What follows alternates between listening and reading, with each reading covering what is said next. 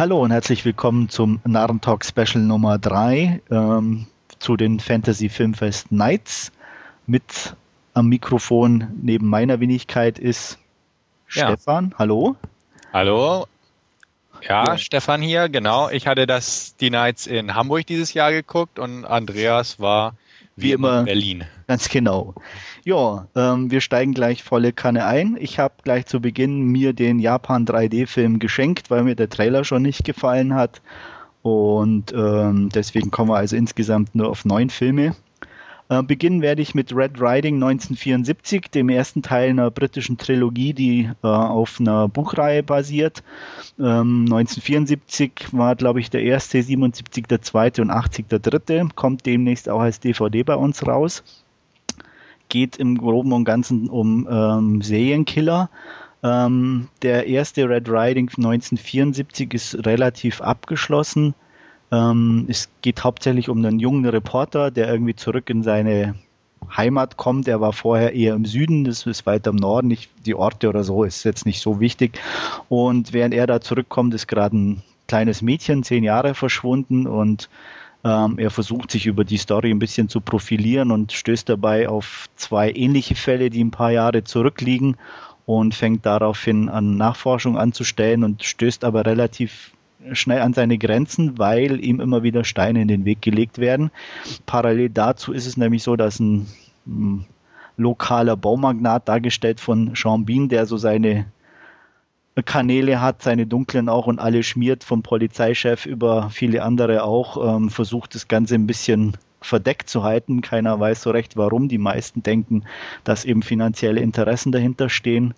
Und ähm, ja, wie gesagt, der Reporter macht, stellt eben Nachforschungen an, äh, trifft sich mit einer Mutter von einem der früheren Opfer und muss halt eben bald feststellen, dass eben mehr Leute in die ganze Geschichte verwickelt sind, als sich am Anfang vermuten lässt. Ja, ähm, man muss ganz klar sagen, ist in England auch, glaube ich, fürs TV produziert und es sieht bei dem Film auch ein bisschen an, kam zwar in einigen Ländern ins Kino, aber die es sieht so einfach nach einer typischen BBC-Produktion aus, ähm, was jetzt nicht negativ gemeint ist. Ähm, der Film ist ordentlich umgesetzt. Ich habe das erste Buch gelesen und das zweite, glaube ich, sogar auch 1977 und die Bücher sind sehr eigenwillig geschrieben, definitiv nicht uninteressant und äh, mir haben sie sehr gut gefallen. Und die Vorlage, muss ich sagen, ist zumindest so interessant genug, dass man eigentlich nicht viel falsch machen konnte, wenn man das als Film umsetzt. Allerdings ist auch nicht so viel richtig gemacht worden. Also äh, die Macher vom Fantasy Filmfest Nights waren ja angeblich laut Ansprache toll, die Fans von der Trilogie und die sei ja so super. Ähm, wie gesagt, für mich persönlich kann ich es nicht so nachvollziehen. Es ist eine solide TV-Produktion, die man sicher gut angucken kann, gerade mal Sonntagabend im Fernsehen. Ähm, mich hebt sie nicht über ein Tatortniveau hinaus. Ähm, wie gesagt, auch ein Tatort kann man sicher mal gucken er wird einen aber nie äh, länger fesseln. Und ähm, das Ganze spielt ja, wie der Titel schon sagt, 74. Das Flair ist äh, ordentlich eingefangen von den Klamotten und allem, aber die Darsteller waren jetzt nicht so überzeugend oder richtig gut und Sean Bean war auch eher, naja, äh, eher am Overacten. Also nicht so ganz mein Fall, aber kann man sicher mal gucken. Ja, alle hatte ich mir im Vorfeld natürlich auch angeguckt, ähm, im Programmheft und im Internet, ähm, zwecks Interesse, aber ähm, dieses Interesse konnte bei mir auch nicht so ganz aufkommen. Ähm, ja, hat, hat mich einfach irgendwo auch gar nicht inspiriert. Steht zwar irgendwie Chinatown mit Zodiac im Programmheft und solche Sachen, aber irgendwie hatte ich schon die Befürchtung, dass es einfach so, ja, ins trockene BBC-Tatort-Schema abgleitet und ähm, das, was du erzählst, ja, bestätigt das eigentlich nur und bestätigt auch meine Entscheidung, den nicht anzugucken. Ähm, was ich übrigens gerade im Programmheft gesehen habe, da steht 74, 1980 und 83. Ah, okay, gut, dann war die, der Sprung. Ich war mir nicht mehr ganz sicher. Ich dachte irgendwie, das wären alle drei Jahre. Mhm. Aber da war dann der Sprung doch größer. Ja. Ja, wie gesagt, die Folgefilme sind ja eben dann in dieser DVD-Box, die, glaube ich, jetzt im April veröffentlicht wird, auch mit dabei. Ähm, es ist halt insofern interessant, weil äh, von, von der Story, die zwar nicht direkt anschließt, aber eben ähm, Darsteller dann später wieder auftauchen, Nebenrollen mehr ins Fokus rücken und so. Also sich so schon eine gewisse Kontinuität ergibt, was vielleicht dann auch das Ganze interessanter macht, alle drei zu gucken, um diese Entwicklung auch mitzubekommen. Ähm, aber wie gesagt, alleine jetzt einen hat es jetzt nicht so rausgerissen. Hm. Guckst du dir einen beiden denn noch an? Oder? Ich denke schon, weil es mich einfach auch interessiert, wie die Entwicklung ist und ob es eben, wie sich, wie gesagt, von der Geschichte her das auch sich dann dadurch interessanter gestaltet. Also ich fand es jetzt nicht so schlecht, dass ich sage, oh, nie wieder. Aber ich werde mir den halt in Ruhe mal zu Hause auf DVD irgendwie ausleihen und ähm, aber auch nicht kaufen oder so. Einfach mal ausleihen und mal gucken. Ja. Also ich weiß nicht, ob das überhaupt bei mir so weit reicht, das Interesse. Aber wenn du sagst, das ist wie eine Fernsehproduktion, dann wird er bestimmt irgendwann mal auch 20.15 Uhr wahrscheinlich auf ZDF oder so laufen. Und da bin ich mir sicher. Also es oh. ist, es ist äh, gut, vielleicht nicht 2015, vielleicht eher 2215 von der Thematik her, aber ähm, weil es eben um Kindermorde und bla bla geht. Ah, ja. Mhm. Okay, ich, aber es ist passiert jetzt nicht extrem. Also es ist eigentlich nichts zu sehen, sage ich jetzt mal. Also es ist weder äh, irgendwie oben ohne Aufnahmen von irgendeiner Darstellerin noch irgendwelche blutigen Sachen, also gar nichts. Von daher könnte es auch 2015 laufen. Ich weiß jetzt nicht, wie die anderen äh, beiden Teile konzipiert sind, aber ja, rein von dem her äh, denke ich schon, mhm. dass, dass da definitiv eine Free-TV-Ausstrahlung äh, kommen wird. Ja, also dann gucke ich es mir dann auch mal an, wenn ich da zufällig drüber stolpe. Genau, einfach mal reinschauen, wenn es einen interessiert. Wie gesagt, gibt auch sehr positive Stimmen. Ähm, ich kann es nicht ganz nachvollziehen. Es ist ordentliche TV-Unterhaltung, aber nicht mehr auf jeden Fall für mich. Okay. Ja, ja. wollen wir gleich weitermachen? Definitiv. Ein Film, den wir beide gesehen haben. Willst du kurz zu Collector was sagen? Werde ich doch glatt tun. Und zwar geht es um, wie schon erwähnt, The Collector. Kurze Inhaltsangabe.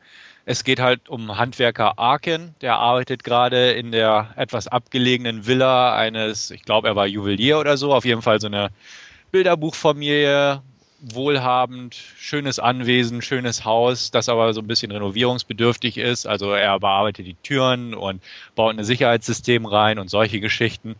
Ähm, kriegt aber auch so mit, dass da im Safe ein ja, großes Schmuckstück hinterlegt ist und er kriegt auch an einem einen Tag mit, dass die Familie ja an diesem Abend oder über Nacht oder übers Wochenende, wie auch immer, gerade nicht im Haus ist. Ähm, ja, unser Hauptdarsteller Arkin hat auch eine Ex-Frau oder eine Frau, ich glaube, ja, doch Ex-Frau und Tochter. Und ähm, diese Ex-Frau steckt gerade in finanziellen Schwierigkeiten. Sie äh, schuldet ein paar zwielichtigen, bösen Männern Geld und ähm, die fordern jetzt eben das Geld ein. Er hat zwar ein bisschen mehr Geld für seine Arbeiten gekriegt, aber es reicht halt nicht, um äh, ihre Schulden vollends zu begleichen. Sie selbst kann es halt gar nicht und da ist er halt so in der Pflicht, auch weil er seine, seine Tochter über alles liebt. Ähm, ja, sie hat dann quasi kaum noch Zeit, dieses Geld zu besorgen. Er drängt das so ein bisschen auf Mitternacht hinaus und sagt, Mensch, bis Mitternacht besorge ich dir das Geld. Er selbst hat auch ein paar Verbindungen zu zwielichtigen Gestalten und das kommt schnell heraus, dass er auch mit jemandem ganz gern auch mal Einbrüche plant und ähm, ja, dementsprechend auch die Häuser, die er quasi mit Alarmanlagen bestückt oder dort gearbeitet hat, auch ausraubt. Und so auch in diesem Fall. Äh, einzige Besonderheit ist, er braucht das Geld bis Mitternacht, was seinem Auftraggeber bzw. Partner so im ersten Augenblick nicht ganz schmeckt. Aber er lässt sich dann drauf ein. Ähm, und daraufhin fährt halt Arkin ganz allein in der nächtlichen, nebligen Dunkelheit raus auf dieses einsame Einwesen, bricht ein mit seinen Kenntnissen, geht nach oben, will gerade den Safe öffnen. Ja, plötzlich Geräusche im Haus. Es ist jemand da. Aber wo man jetzt denken könnte, Mensch, der Eigentümer ist gerade wiedergekommen oder doch nicht verreist oder die Tochter ist im Haus, wie auch immer. Ja, passiert das Unerwartete, ich mache jetzt einen kleinen Sprung, und zwar stellt sich heraus, dass ein irrer Killer im Hause ist, der auch die Familie im Keller gefangen hält. Nicht die ganze Familie, denn das kleinste Kind, eine Tochter, hat sich im Haus versteckt und die jugendliche Tochter ist noch draußen unterwegs, aber halt das Ehepaar. Und dieser irre Killer, eben der titelgebende Collector, hat halt ein Faible fürs Foltern. Ja, das das restliche Geschehen ist einfach nur ein Katz-und-Maus-Spiel durch dieses Haus, denn es ist nämlich so, er kann nicht einfach abhauen, der Arkin, denn der Killer hat das gesamte Haus mit Fallen bestückt, im, ja, man kann fast sagen, im Saw-Stil, wie auch immer. Also Bärenfallen auf dem Fußboden und diverse Stolperdrähte und ähnliches gespannt.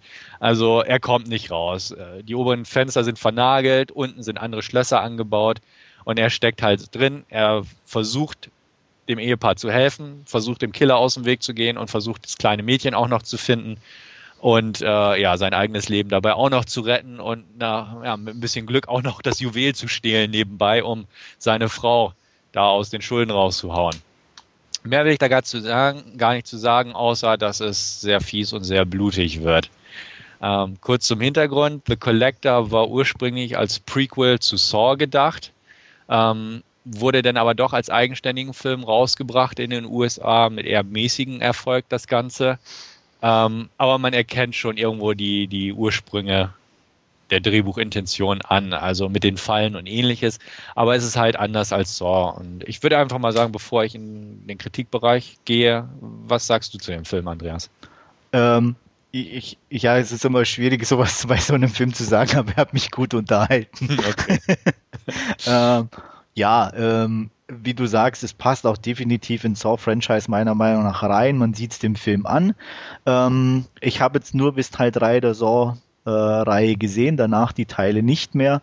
Muss aber sagen, ähm, er steht mir eigentlich fast mit Teil 1 irgendwo auf einer Ebene, weil er, er doch irgendwo eine gewisse Eigenart an sich hat durch dieses Haus, ähm, dass es eben nicht auf verschiedene Schauplätze ist, wie bei Saw oder verschiedene Opfer, sondern äh, es sich eben primär in diesem Haus abspielt. Auch die, was mir halt auch ganz gut gefallen hat, die Fallen jetzt nicht so verkopft sind wie bei, bei Saw selber mit irgendwelchen Sachen, wo die raus, sondern einfach, ja, einfach normale, miese kleine Sachen wie Nägel im Fußboden, wie du sagst, diese Bärenfallen, ähm, so ähm, diesen Angeldraht oder Angelhaken. Also lauter so kleine, fiese Sachen. Auch Sachen, wo einfach jetzt primär ähm, im ersten Moment nicht unbedingt tödlich sind, aber in Kombination eben verschiedene Sachen dann doch nicht ganz so gut ausgehen. Und das fand ich einfach ganz gut. Die Darsteller waren in Ordnung und ähm, das Tempo war okay. Er war definitiv nicht zu lang. Ähm, das Einzige, was mich so ein bisschen gestört hat, war der Schluss, der dann schon wieder zu ja, vorhersehbar klassisch war.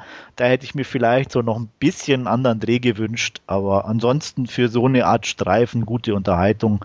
Und äh, ich sag mal, wem Sorge gefallen hat, der kann da sicher mal einen Blick riskieren. Mhm. Kann ich mich eigentlich optimal anschließen. Also äh, ich fand der Film war fies, er hat gerockt und mir auch somit gefallen, definitiv. Ähm, das, das Fiese war es halt. Also die Fallen sind wie in Saw fies, aber wie du selbst sagst, die sind halt nicht überkonstruiert. Es sind so die einfachen Sachen. Einen, der mir so besonders im Kopf hängen geblieben ist, ist einfach, da wurden die ähm, Fenster oben mit Brettern zugenagelt und bei diesen Brettern waren auch noch Rasierklingen zwischen, sodass wenn man dazwischen greift und versucht, die runterzuziehen, man aus Versehen oder absichtlich in die Klingen reingreift. Solche Dinger. Also das passte schon sehr gut. Ich fand ja. den Ort optisch ganz nett gemacht auch, hat ein paar sehr schöne optische Spielereien eigentlich drin, ähm, weil das auch mit äh, Insekten gespielt hat, so ein bisschen das Ganze. Ja, also passend gut. zu dem Collector-Thema so ein bisschen, ne? Ganz genau. Also CGI-Spinne war zwar auch dabei, aber da kann man mit leben, weil die eigentlich doch ziemlich cool aussah. Und ähm, also es war einfach sehr schick gemacht, das Ganze. Und ähm, Soundtrack fand ich eigentlich auch ganz nett und schon der Vorspann hat gerockt im Source-Stil. Also das Ganze hat mir einfach als Paket gut gefallen. Klar, Logiklöcher, ähm, dass er quasi nur Nachmittag Zeit hat, um das Haus derart aufzustücken in Sachen Fallen. Ähm, ja, klar. Ja, wenn es ja. überhaupt ein Nachmittag war, weil als äh, Arkin ja fährt, ist ja irgendwie sind andere Bauarbeiter noch voll am Werkeln und ja, also die Zeitspanne kann ja wirklich nicht allzu groß gewesen sein, ne? Richtig, also das, da darf man überhaupt nicht drüber nachdenken. Und klar, das Ende, natürlich hat man es vorhergesehen, irgendwo was passiert. Und ähm, gut, aber der Killer war eigentlich ziemlich eine, eine fiese Sau, sag ich mal, auch von ja. seiner Maske und seinen Augen her, also als Stichwort einfach mal in den Raum geworfen, ähm, war schon fies. Also das, das hat gepasst. Er war jetzt nicht irgendwie lächerlich oder, oder bewusst irgendwie auf, auf Superkiller gemacht oder so, sondern er war einfach bedrohlich in seiner ganzen Art. Und das, das passt da einfach. Es, es war ein sehr ernster Film und äh, ja. Ja, auch ich sag mal so ohne viel Humor in dem Sinne auch, was auch ganz gut war. Richtig, richtig. Und es passte. Und wie du selbst sagst, auch die Schauspieler haben gepasst, was ja auch oft nicht der Fall ist in solchen Filmen. Ja. Es war in Ordnung. Es waren keine schauspielerische Glanzleistung, aber alle, alle haben gepasst. Auch nee, solide Leistungen, die, die wirklich, wirklich äh, einfach einen auch ein bisschen mitfiebern lassen. Genau, richtig. Und das Kind hat nicht genervt und solche Geschichten, was auch immer gut ist. Ja. Und ähm, dementsprechend definitiv. Also muss ich auch sagen, ich bin mal gespannt. Ich wird bestimmt ein paar Schwierigkeiten mit der FSK haben, der Film, behaupte ich jetzt einfach mal. Ja. Aber sonst ähm, für Fans von Thor definitiv ansehen und äh, klare Empfehlung. Und ich glaube, der kommt auch nächsten Monat in den USA schon raus. Auf, ich meine auch, ja, auf DVD. Auf DVD und Blu-ray, aber weil Lionsgate wahrscheinlich nicht Region Free, aber nee. ab, abwarten, wie das dann hier oder in England dann aussieht. Ja. Aber wie gesagt, ähm, ich weiß nicht, hattest du eigentlich Red Riding bewertet irgendwie, punktetechnisch? Achso, äh, ich weiß jetzt gar nicht, ob ich es irgendwie bewertet hatte jetzt hier direkt. Also ich würde mal Red Riding 6 von 10 geben und äh, ja, knappen 6 von 10 und Collector guten 7. Mhm. Ähm, Collector hatte ich auch mit guten 7, also 7,5 irgendwo 7 nach 8 gegeben. 8 würde ich nicht geben, wenn ich mich entscheiden müsste, aber eine, eine starke 7 ist auf jeden Fall drin, einfach weil der Film das eigentlich erfüllt, was er möchte. Er ist nicht mehr als Torture-Porn und Saw, also Psychoterror und das, das erfüllt er einfach gut, ohne genau. zu langweilen und dementsprechend, ja. 7. Ja, also 8 würde ich auch nicht geben, aber gute 7 hat er äh, aufgrund der, der Machart und, und der, der Ideen definitiv verdient. Mhm. Okay, okay da sind wir uns ja einig. Definitiv. Sehr schön. Die nächsten habe ich wieder nicht gesehen. Nee, ist auch definitiv nicht dein Genre, um mal definitiv wieder definitiv zu gebrauchen. Mhm. Ähm, Summer Wars, ein Anime. Ähm, gleich mal vorab, für mich persönlich eins der Highlights des Festivals, ähm, ähm, wo, wo die einfach, ich sag mal, mal wieder bewiesen haben, dass äh, Spaß und ernste Themen in, äh, einfach wirklich super umgesetzt werden können in so einem Film. Ähm, es geht grob um einen Highschool-Schüler, der einen Ferienjob hat, in dem er als Systemadministrator so eine Art Second Life-Welt arbeitet. Ähm, im Gegensatz zu dem uns bekannten Second Life geht es sogar noch einen Schritt weiter, weil es mehr oder weniger ein Abbild der tatsächlichen äh, Gegebenheiten insofern ist, als dass nicht nur Privatmenschen Avatare und Accounts dort unterhalten, sondern ganze Regierungen, Wasserwerke, äh, Atomkraftwerke und was weiß ich alles. Ähm, und er aber kurz bevor er mehr oder weniger seine Sommerferien beginnt, von einer Kommilitone oder Mitschülerin, auf die er unheimlich steht, darum gebeten wird, äh, ihm ihr doch zu helfen bei einem Ferienjob. Ähm, und zwar geht es aufs Land zu ihrer Familie und vor Ort muss er dann feststellen, dass er als äh, Boyfriend ausgegeben wird und äh, ja, er ist eigentlich eher der schüchterne Typ und muss aber plötzlich den coolen Zurückgekehrten aus Amerika darstellen, der definitiv nicht ist, ähm, weil ähm, das Mädchen einfach ihrer Großmutter, die 90 ist und ein bisschen kränklich erzählt hat, dass sie einen super tollen äh, Schulfreund hat. Das ist aber eigentlich nur so ein bisschen der Aufhänger. Es wird nämlich schnell bekannt innerhalb der Familie, dass das alles geflunkert ist. Und ähm, eigentlich geht es darum, dass diese ganze Familie Geburtstag feiert von der Großmutter und ähm, die Familie schon ähm, sehr lange existiert, äh, wohnen auch in so einem sehr alten Anwesen, haben aber kein Geld mehr aus früheren Tagen, sind dann doch eher ein bisschen ärmlich. Und ähm, ja, es passiert parallel dazu, ähm, wie soll ich das sagen, um es nicht zu kompliziert zu machen, dass eine äh, Probe aus einem Planeten zurückkehrt mit einer Rakete und die ein bisschen außer Kontrolle gerät. Und äh, ja, dieses Second Life von einer äh, AI, also von einem Hacker mehr oder weniger übernommen wird und alles kurz vorm Chaos steht. Ähm, ja, er, der Junge muss dann im Endeffekt als Systemadministrator dran glauben. Der ist nämlich missbraucht worden, sein Account, und jeder denkt, er war's und äh, versucht eben den Schaden zu begrenzen. Und dabei hilft ihm eben diese ganze Familie, die äh, ihn ins Herz geschlossen haben. Er hat die Familie ins Herz geschlossen. Und es passiert einfach ganz wahnsinnig viel.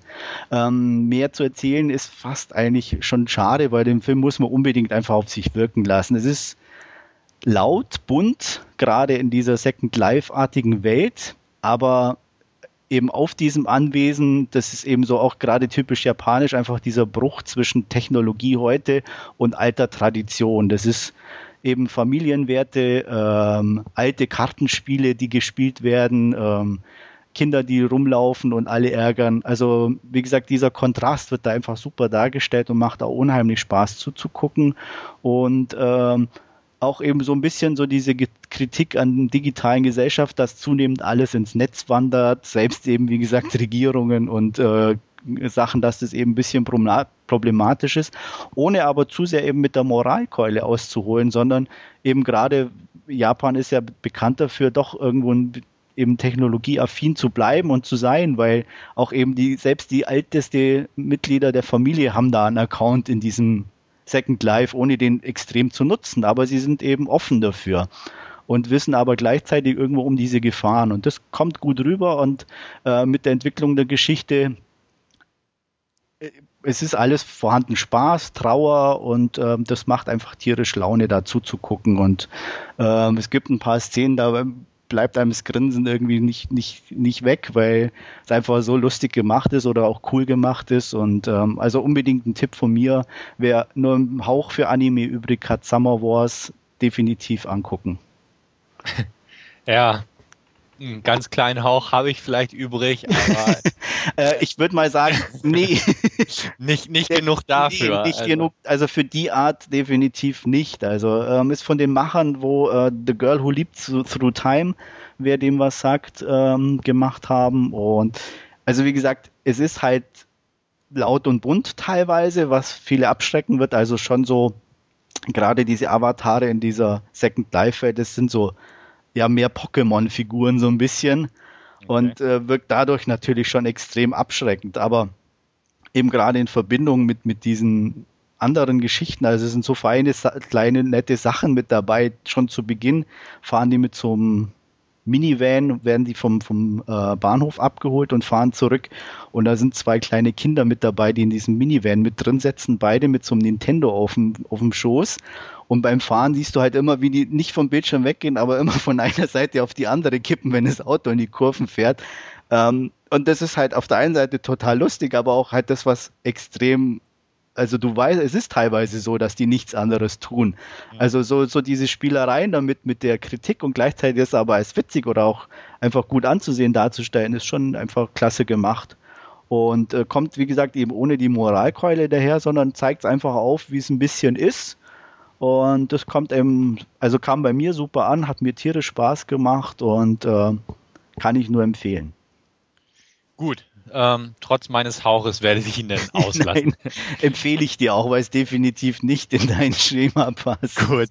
Nee, hätte ich auch nicht gedacht. Also ich habe es mir auch durchgelesen und die zwei Bilder im Programmheft angeguckt und dachte auch, nee, das ist nichts für mich. Nee. Und ähm, nee, gut, ähm, dürfte also, eine klare Angelegenheit sein. Ja, also wie gesagt, ich denke mal, wer Animes guckt, wird den auch gucken und äh, dürfte auch seinen Spaß damit haben. Von mir neun von zehn Punkten, weil es wirklich ein klasse Film ist und ähm, ja. So viel dazu. Okay. ähm, ich setze gleich einen hinterher wieder einen vollen Break, aber so war halt auch das Fantasy Filmfest, dass es ziemlich unterschiedliche Film gab, Filme gab. Und ich komme mit einem französischen Zombie-Horror gleich danach, und zwar La Horde.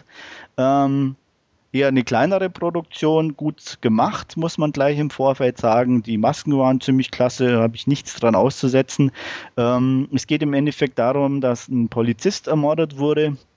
Ähm, ziemlich äh, blöd, also ich sage mal, ähm, krass auf einer Müllkippe entsorgt wurde und seine Kollegen auf Rache sind und sich die Hintermänner dieser ganzen Geschichte schnappen wollen, die sie in einem Vorort, also diese Banlieues vermuten, so ein Hochhaus.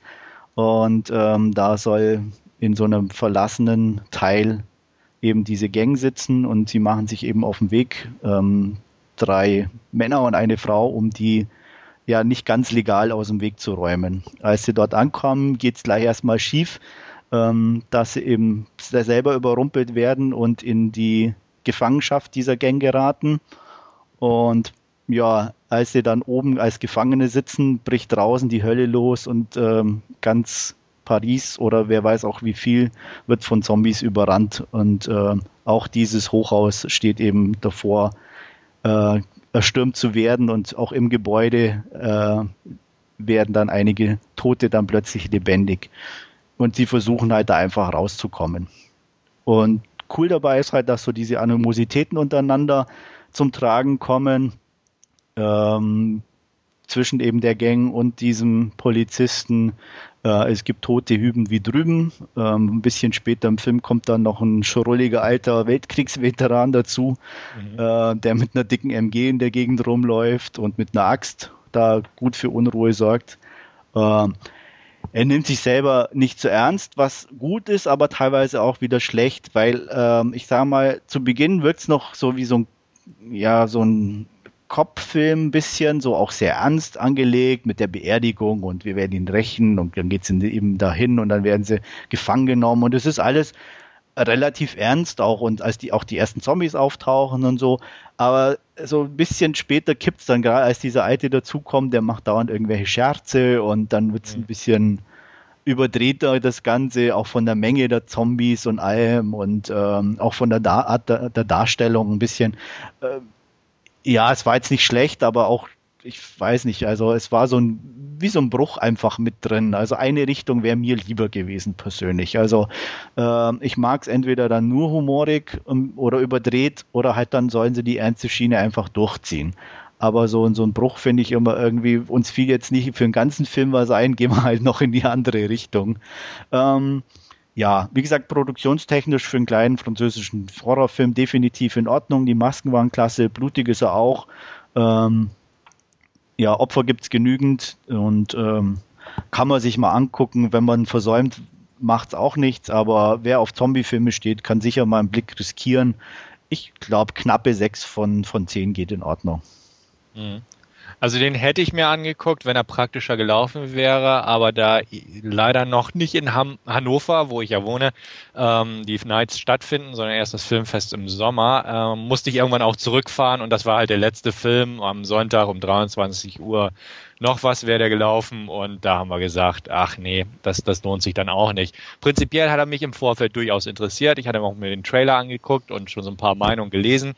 Ähm, Zombie-Filme bin ich sowieso immer zu haben, auch wenn sie französische Zombie-Filme sind, ähm, kann ich gut mitleben.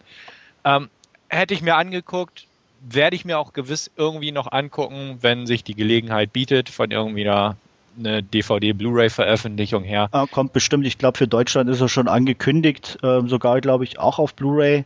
Ah, okay. Termin habe ich jetzt nicht im Kopf. Die Frage wird natürlich wieder sein, Uncut, ja, nein. Es gibt schon ein, zwei ein bisschen heftigere Szenen, wo man, ja, wo fraglich ist, ob sie durchkommen, aber ja. muss man abwarten. Muss man abwarten. Nee, dann werde ich mir auf jeden Fall angucken. Ähm, hört sich interessant an. Ähm, das mit dem Humor, hm, gut, nehme ich einfach jetzt erstmal so hin und guck mal, wie doll es mich dann am Ende doch stört oder nicht. Ähm, werden wir sehen, aber ich teste den auf jeden Fall. Ja. An. Also es ging, wie gesagt, es ist okay, es war jetzt nicht zu übertrieben. Es gibt halt Szenen, die sind dann ja extrem überdreht ein bisschen oder, oder auch äh, nicht so ganz passend, aber ja. Hm. Im, Im Rahmen des, der zweiten Hälfte okay. Aber eben im Vergleich zur ersten Hälfte passt es dann irgendwie nicht so ganz. Aber ja. ja. Ein ordentlicher Zombie-Film auf jeden Fall. Das ist doch schon nicht schlecht. Gut, dann würde ich sagen, wechseln wir mal kurz von Zombies zu Vampiren, oder? Ja, guter okay. Wechsel. Gut, dann ähm, geht es jetzt bei uns um Daybreakers. Und zwar kurz zum Inhalt. Ähm, spielt im Jahr 2019 und ähm, ja, zu dieser fortgeschrittenen Zeit der Erde haben Vampire die Weltherrschaft an sich gerissen. Und zwar, ähm, ja, sie haben wirklich alles übernommen. Es gibt eigentlich nur noch Vampire. Die einzigen Menschen werden entweder gejagt, weil die sich ja aufs Land zurückgezogen haben oder in den Untergrund, wie auch immer das man auffassen möchte, oder sie werden gefangen genommen und ja, quasi für Blutvorräte von großen Gesellschaften gelagert und gehortet. Und äh, eine dieser Gesellschaft wird geführt von Sam Neils Charakter. Und äh, in dieser Gesellschaft arbeitet auch ein Wissenschaftler, gespielt von Ethan Hawkey. Und der arbeitet daran, ähm, einen synthetischen Blutersatz herzustellen oder gegebenenfalls auch an einem Heilmittel oder wie auch immer. Auf jeden Fall hat er Mitleid als einer der wenigen Vampire mit den Menschen, weil er täglich halt mit denen zusammenarbeitet und ähm, ja, sie wirklich nur als Blutspende Organe im Prinzip missbraucht werden oder gehalten werden, während sein Bruder ein ja, Art Soldat, Elitekämpfer der Vampire ist, der seine Zeit halt hauptsächlich damit verbringt, Menschen zu jagen. Und äh, ja, er steht dann halt so zwischen einem so ein bisschen ist den Menschen also so ein bisschen auch ähm, noch freundlich und sozial gestimmt. Eines Nachts wird er äh, Zeuge eines Unfalls, beziehungsweise gerät auch selbst in einen Unfall, äh, wo er ein paar Menschen sieht. Äh, eine junge Dame fällt ihm besonders ins Auge. Er hilft dieser kleinen Gruppe zu entkommen vor der Polizei, aber die bekommen halt ähm, einen Blick auf seinen Ausweis, wo er arbeitet und auch als was er arbeitet und suchen daraufhin seine Nähe, weil es gibt jemanden, ein, ja, man kann sagen, Anführer einer kleinen Untergrundorganisation, dem ist etwas widerfahren, das ich wohl jetzt irgendwie nicht spoilern werde, denke ich mal. Aber auf jeden Fall braucht man seine Expertise und dadurch, dass er ihnen geholfen hat, merkt man, er ist ihnen freundlich gesinnt und man könnte ihm wahrscheinlich vertrauen, ähm, was natürlich ähm, ja auch zu diversen Komplikationen führt gegenüber seinem Umfeld, seinem Arbeitgeber, Bruder und so weiter, zieht also große Kreise. Sind noch einige Subplots drin, wie dass äh, ja, der Konzernchef, wie gesagt, gespielt von Sam Neill, eine Tochter hat, die Mensch ist und auch auf der Flucht ist, die wird irgendwann eingefangen. Auch da sind Konflikte natürlich vorprogrammiert und ähnliches. Ähm, diese Untergrundgesellschaft versucht natürlich A zu überleben und äh, B ja die Menschen wieder auf den Vormarsch zu bringen. Es gibt noch einen weiteren Punkt der Handlung, ähm, wo es um sogenannte Subsider geht. Denn ganz wichtig ist zu sehen, je weniger Menschen es gibt, natürlich, desto weniger Blut gibt es, an denen sich die Vampire nähern können. Und ähm, ja, ist halt quasi jetzt ein kostbares Gut geworden, dieses Blut, weil dieses Ersatzserum noch nicht vorhanden ist.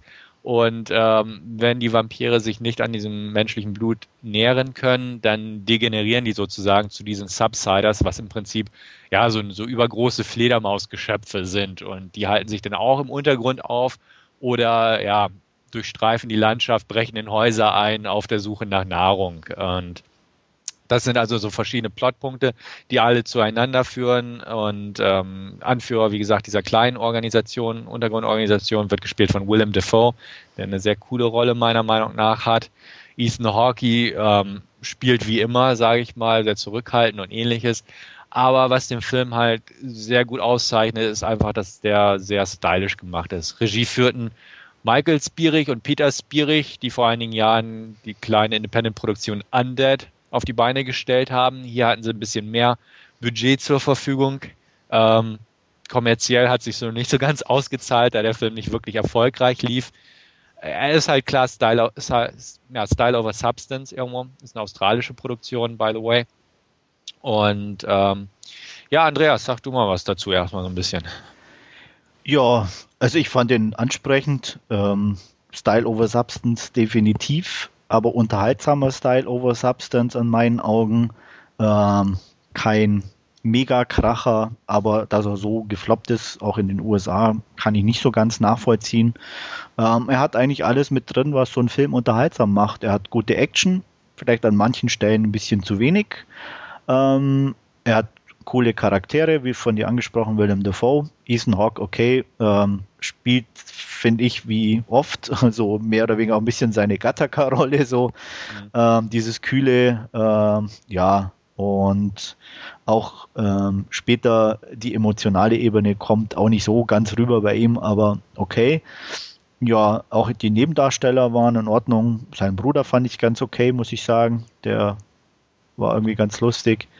Also von daher auch ähm, die Effekte, wie gesagt, die Action-Elemente sehr gut umgesetzt, ein paar super coole Szenen.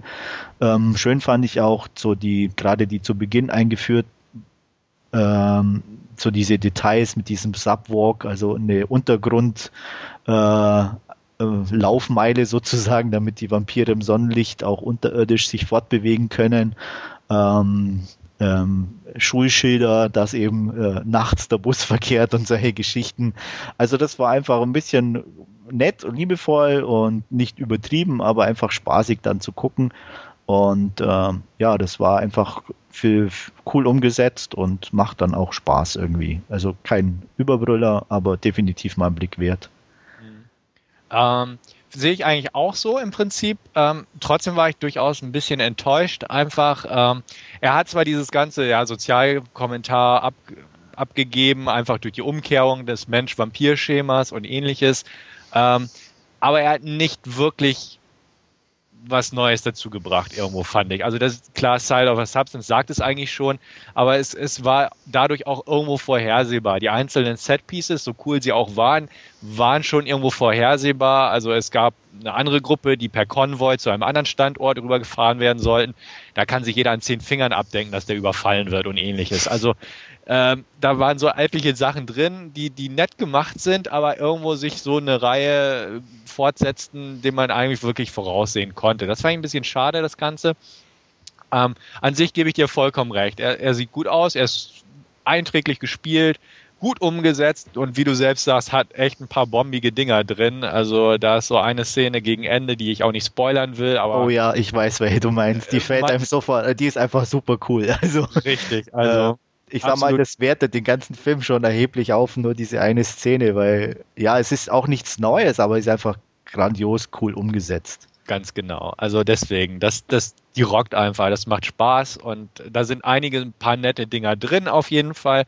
Ähm, leider hat irgendwo am rechten Biss für mich gefehlt, einfach um einen wirklich einen, wirklich einen guten Film am Ende zu haben. Da fand ich ihn so ein bisschen enttäuschend. Mir persönlich, wir haben uns auch kurz im Forum besprochen, haben auch so, so ein paar CGI-Fledermäuse einfach gestört. Ich fand sie einfach unnötig irgendwo, dass man irgendwo ständig irgendwo äh, in der Panoramalandschaft so einen Fledermausschwarm sich kreisen lassen hat oder dass so drei, vier oder zwei, drei Jumpscares einfach mit so einer Fledermaus da eingebunden wurden. Ich fand es einfach nicht wirklich nötig irgendwo und das, das fand ich ja, es war schon ein gewisser Bruch, aber wie, wie, ich auch schon schrieb, für mich war es eher so ein bisschen eine Hommage an diese 30er, 40er Jahre Vampirstreifen, weil die eben diese Fledermäuse genauso äh, zappelig animiert mhm. waren, wie die damals waren. Und auch, äh, soweit ich mich erinnern kann, ich habe jetzt nicht alle oder zu viel gesehen, aber war auch zum Beispiel so Szenenübergänge eben gerade durch so Fledermäuse äh, inszeniert, wo dann und das kam hier ja eigentlich auch ein bisschen so zum Tragen. Also das fand ich jetzt klar, man kann sich darüber streiten, passt es in den stylischen Film mit rein oder nicht, aber es hat mich jetzt nicht ja, gestört oder so. Ich fand es eher amüsant eigentlich. Hm, okay. Also ja, groß gestört hat es mich auch nicht, aber ich fand es irgendwie nicht. Es, es fiel mir so ein bisschen irgendwie negativ. Ja, es, wie gesagt, zum Stylischen passt es nicht und ähm, von daher gebe ich dir da schon recht. Da hätten wir auch zur Not darauf verzichten können. Ja, ja. Deswegen, ähm, Isabel Lucas spielt übrigens auch mit. Ähm, wer Terminator 2 mochte oder sie in Terminator 2 als Augenfutter ganz gern mochte, sie hat da die böse Terminal, äh, Transformatrix, nicht Terminator, Transformers meine ich, gespielt. Die fand ich sogar noch ganz schnittig aus. Ansonsten gebe ich dir auch recht, darstellerisch war der auch in Ordnung. Jetzt habe ich aber doch mal eine Frage an dich. Und das habe ich nicht verstanden. Wir wollen nicht zu sehr ins Detail gehen, aber Willem Dafoe war nach einer bestimmten Sonnenlichtaussetzung ziemlich verbrannt und Ethan Hawkey wird in einer Szene auch dem Sonnenlicht ähnlicherweise ausgesetzt, hat aber keine Narben. Habe ich da irgendwas verpasst oder nur irgendwie? Ja, ich gehe davon aus, dass es einfach William Dafoe halt einen Ticken zu lang, weil er war ja unkontrolliert ausgesetzt mhm. äh, und dadurch eben Schäden vorhanden sind. Bei ihm war es auch so, dass er eben sofort immer rechtzeitig eben abgeblendet wurde und auch äh, abgekühlt wurde und so und dass ja. eben da mehr oder weniger sich diesem bestimmten Schritt angenähert wurde. Mhm. Diese Möglichkeit hatte ja Defoe durch den Unfall nicht. Richtig. Also so hatte ich das eben verstanden, dass er durch dieses Unkontrollierte ein bisschen zu lang ausgesetzt war und deswegen auch diese Brandnarben hatte. Mhm. Ja, okay, das klingt passabel, äh, beziehungsweise plausibel, Entschuldigung. nee, ähm, ansonsten ich hatte, glaube ich, 6,5 von 10 gegeben. Also da würde ich auch nicht wirklich eine 7 von 10 zücken bei dem Film, aber eine wirklich gute 6 von 10 sind auf jeden Fall drin. Ich bin sehr gespannt, was die Regisseure als nächstes machen. Ich hoffe, das wirft sie nicht zu weit zurück, dass der Film nun nicht so gerade erfolgreich lief. Ja. Aber man, man merkt, also die haben schon Talent und einen netten Stil, den sie auch wirklich an den Tag legen können. Und ich sag mal, allein Willem Dafoe-Fans, die nochmal in so einer coolen Rolle und nicht unbedingt den Antichrist bei Lars von Trier sehen wollen, sollen, äh, sollen sich den Film unbedingt angucken. Ja, er ist definitiv cool. Also ja. ja. We are the guys with the crossbows. Richtig. ist ja auch schon im Trailer drin. Also das ist definitiv cool. Also das kommt gut rüber. Ja. Äh, ich zück die sieben, weil er mich gut okay. unterhalten hat und ähm, wie gesagt kein, kein Überbrüller, aber gute Unterhaltung und ich hoffe auch, dass sie noch ein paar Filme machen. Ähm, der war ja eigentlich auch schon, glaube ich, für letztes Jahr irgendwie angekündigt fürs Fantasy Filmfest irgendwie und hat jetzt doch bis jetzt gedauert, bis er kommt bei uns. Was auch ein bisschen schade ist. Auch ähm, Undead ist ja schon eine Weile her. Ich glaube, zwischendrin haben sie auch gar nichts anderes gemacht. Also ich hoffe schon auch, dass noch ein paar Filme nachkommen, weil selbst wenn die jetzt nicht besser werden wie die, oder wie, wie Daybreakers, aber stylisch definitiv und für mich unterhaltsam und da kann es gern noch ein, zwei Filme geben in der Richtung. Ja, sehe ich ganz genauso. Gut, von jemandem oder zwei Personen, die jetzt noch neu im Geschäft sind, zu einem, den es schon irgendwie ewig gibt, ja. George Romero und da hast du uns ein bisschen was zu berichten. Ja, er machte einen Film, wer will raten? Natürlich über Zombies. äh, wieder eine quasi Fortsetzung zu Diary of the Dead, diesmal Survival of the Dead, der ja, glaube ich, auch ursprünglich mal angekündigt war als Island of the Dead, soweit ich mich erinnere. Ja, war, glaube ich, am Anfang irgendwie genau. Gespräch der Titel. Ja, ja weil ähm, ein Großteil spielt eben auf einer Insel und es geht eigentlich darum, dass ähm, ja mehr oder weniger es eine Insel irgendwo gibt, im bisschen vor den USA sozusagen. Und auf dieser Insel ähm, zwei Familien, ich glaube irisch, dem Namen nach ähm, das Sagen haben. Jeder auf einer Flussseite sozusagen äh, dieser Insel. Ähm, die einen sind ein bisschen konservativer und religiös angehaucht, die anderen ein bisschen weltoffener. Und äh, über die Zombies selber entbrennt dann auch sozusagen ein Krieg zwischen diesen zwei Parteien, weil die eine Seite nämlich meint, äh, Schuss ins Hirn erledigt das Problem und die anderen denken, naja, Gott wird sich seinen Teil dabei denken, wir wollen die doch erstmal schön brav einsperren, das ist ja schließlich unsere Familie und wir wenden uns ja nicht gegen unsere Familie. Ähm, der erste Konflikt endet damit, dass der eher äh, Schieß in den Kopf-Chef äh, von der Insel verbannt wird und daraufhin auf dem Festland eine kleine, ähm, ja, sage ich mal, Internetsendung verbreitet, die äh, Leute anlocken soll, um ihn wieder auf die Insel zu bringen. Ähm, Im Endeffekt erstmal, um sie auszurauben und ihm dann die Möglichkeit eben zu geben, auf die Insel zurückzukehren. Ähm, ganz passend kommt ihm da eine kleine Armeeeinheit, ähm, die aufgestockt wurde durch einen zufällig aufgelesenen Jugendlichen, ähm, die da ankommen und man begibt sich also zusammen auf diese Insel, um sich da auch äh, so ein bisschen zu verbarrikadieren, weil was bietet besseren Schutz als eine Insel? Und ja, im Endeffekt geht es eben darum, dass eben der Krieg zwischen den beiden Parteien wieder entfacht wird und zwischendrin laufen halt ein paar Zombies rum. Mhm. Ähm, wie sich an der Geschichte schon ablesen oder hören lässt, ähm, haut einen jetzt nicht vom Hocker. Das zieht sich eigentlich durch den ganzen Film. Ähm, ja, es ist einfach, ähm, Romero versucht seine ich sag mal, aus Day of the Dead, äh, Zombies können ja lernen, äh, Geschichte wieder ein bisschen aufzuwärmen, ähm, was aber einfach irgendwo für mich eher peinlich wirkte. Ähm, die versuchen auf der einen Seite den Zombies beizubringen, was anderes zu essen außer Menschen, ähm, was irgendwie versucht wird, indem sie die ein, in Gatter einsperren und mit einem Schwein, das er nicht anrührt und solche Geschichten. Also sehr strange einfach. Ähm, hat mich überhaupt nicht überzeugt. Auch darstellerisch war es jetzt nicht so prickelnd, sind zwar ganz nette Leute dabei, aber mir fallen nicht mal mehr die Namen großartig ein. Also ähm, ein paar nette Gags, ein paar ganz flache Karlauer, aber im Großen und Ganzen, glaube ich, kann man sich den sparen. Ich komme dank Festivalbonus so und äh, Massenunterhaltung auf knappe fünf. Mehr ist er definitiv nicht wert. Hm.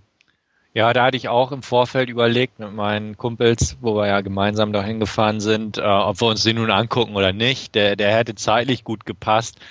Aber ähm, ja, wer, wer meine Forumsaktivitäten verfolgt, weiß, dass ich kein großer Fan von Romero bin.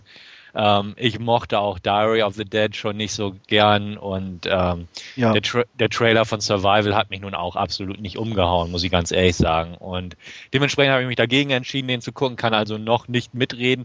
Irgendwann schaue ich mir an, aber das ist auch so ein Ding, da werde ich jetzt nicht irgendwie demnächst zugreifen, habe ich entschieden. Das klingt auch so danach, was du erzählst, äh, mit anderen Stimmen, die ich schon wieder jetzt gehört habe, auch nach den Nights. Ähm, dass das Bild verflücht, also vervollständigt sich irgendwo, dass der, glaube ich, echt nicht nötig ist. Ja.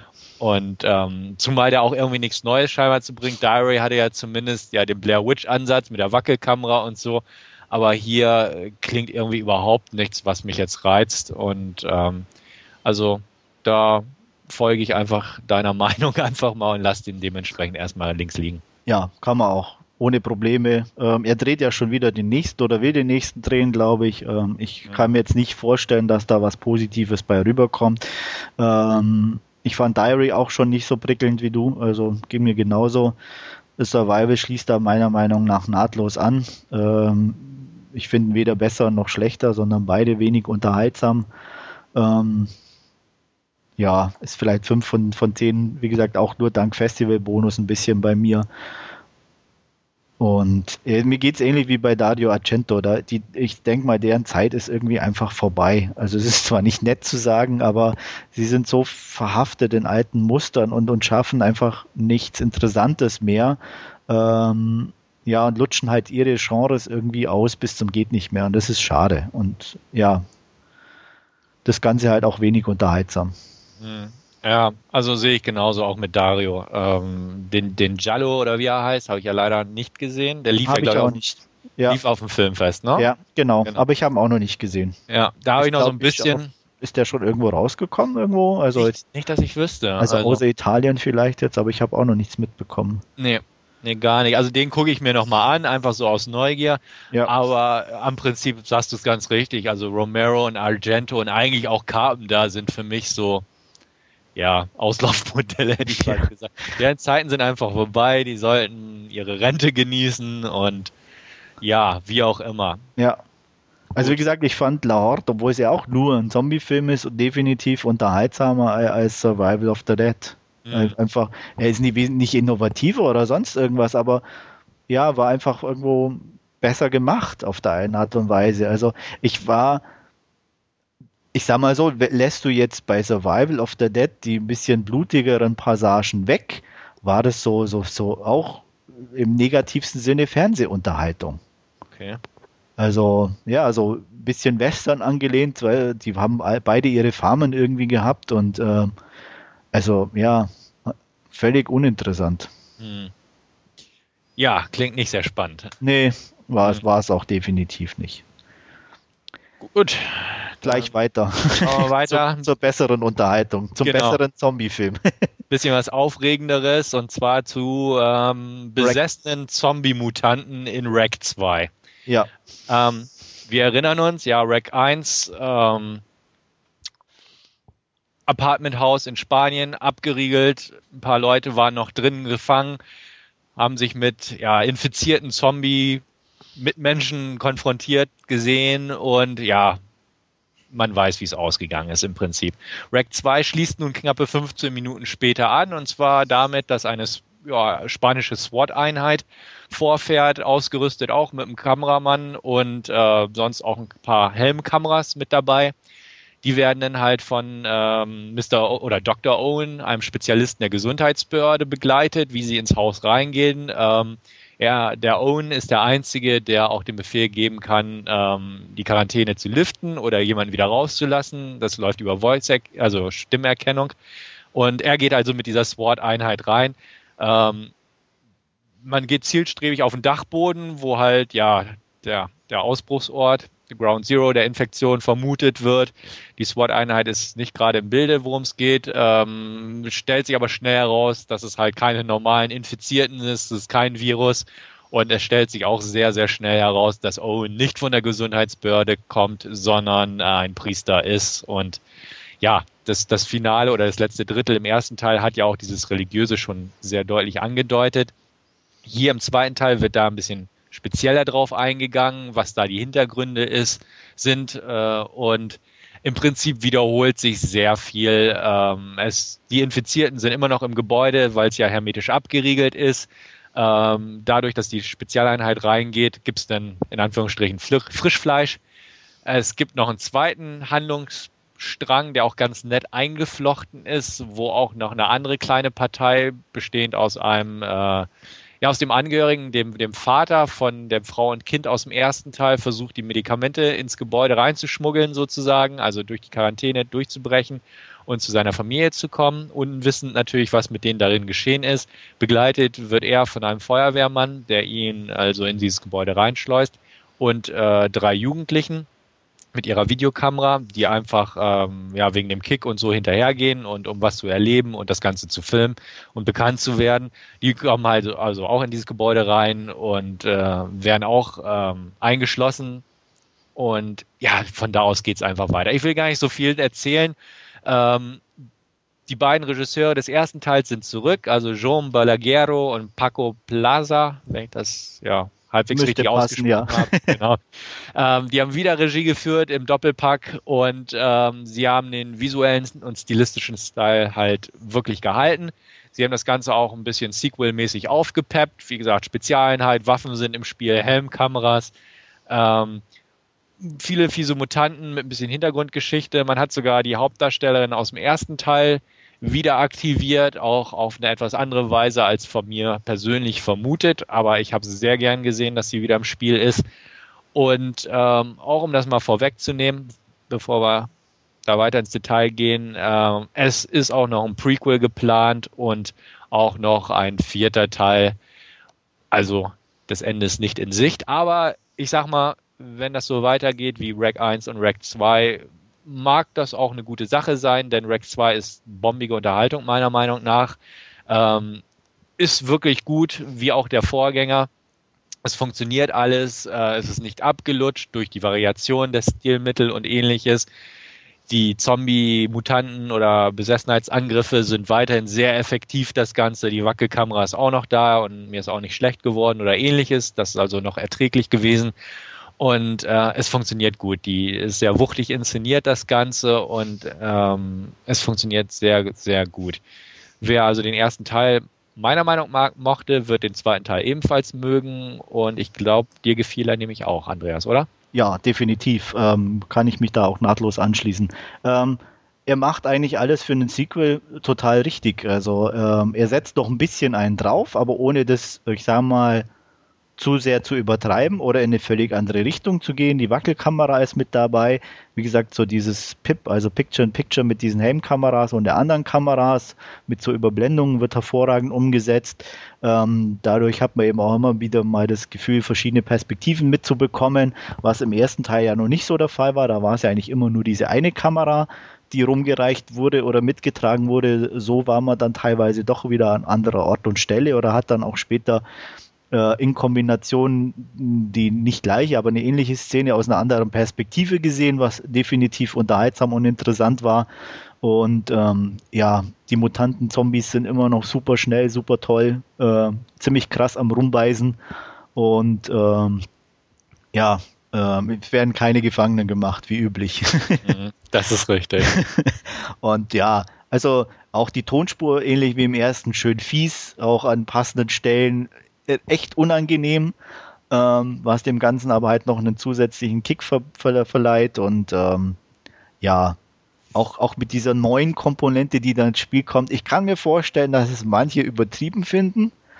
Ähm, ich fand's gut, weil es einfach, ja, wie gesagt, so noch einen Drift mehr reinbekommen hat, auch eben mit der Schlusswendung, ähm, die auch meiner Ansicht nach Lust macht auf Teil 3 wie es mhm. weitergeht. Also ich sage mal, klar könnte man es hier enden lassen, aber es ist für mich zumindest wirklich so das Gefühl da, was man oft selten hat bei so einer Reihe. Okay, was lassen sie sich als nächstes einfallen? Das kann völlig in die Hosen gehen, aber es kann ähnlich klasse werden wie Teil 1 und 2. Und das finde ich schon mal eine gute Voraussetzung. Mhm. Ja, wir wollen ja hier nicht so mit Spoiler arbeiten, aber ich muss auch da, ich rede jetzt mal so ein bisschen drumherum.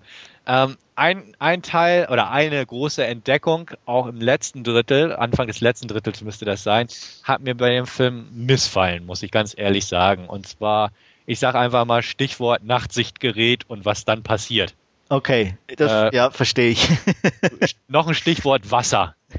Ja. Das, das war ein Punkt, da, da kam ich nicht mit klar. Beziehungsweise ich fand es einfach irgendwie. Das, das war, war, zu viel, ja. Das war too much einfach. Ja, genau.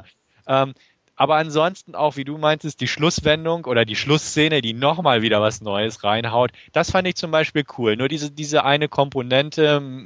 Ich fand es noch okay mit der Tür. Das ja. war okay, aber das mit dem Brunnen oder mit dem Wasser definitiv, das war zu viel. Also genau. was, äh, das hätten sie weglassen können. Also ich sag mal, wenn, wenn der einfach so draufgegangen wäre, ja. auch kein Thema. Hätte ich damit leben können. Aber so, mh.